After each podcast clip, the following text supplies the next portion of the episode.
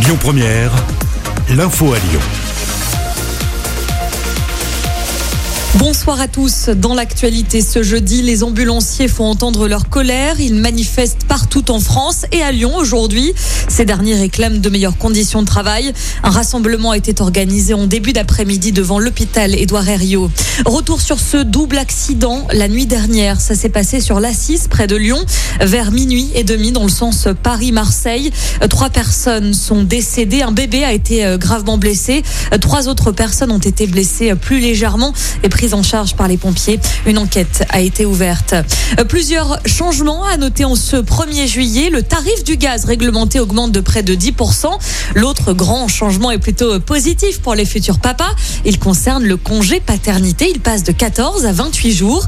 Les trois jours de naissance sont pris en charge par l'employeur, le reste par la sécurité sociale. Coût de la mesure 260 millions d'euros cette année. Enfin, les autres changements, eux, sont directement liés au contexte sanitaire.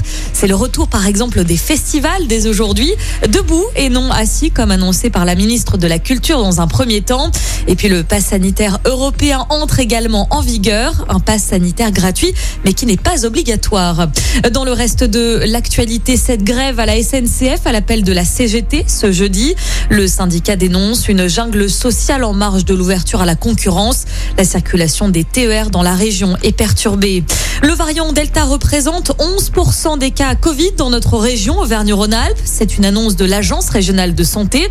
Nous sommes en dessous de la moyenne nationale qui s'établit à 20%. Et puis en football, c'est la reprise pour l'OL. Les joueurs reprennent l'entraînement aujourd'hui. Après deux matchs amicaux le 10 et le 17, l'équipe partira en stage dans le sud de l'Espagne pendant une semaine. Ce sera du 19 au 25 juillet avec deux matchs amicaux au programme. Écoutez votre radio Lyon Première en direct sur l'application Lyon Première, lyonpremière.fr et bien sûr à Lyon sur 90.2 FM et en DAB+. Lyon Première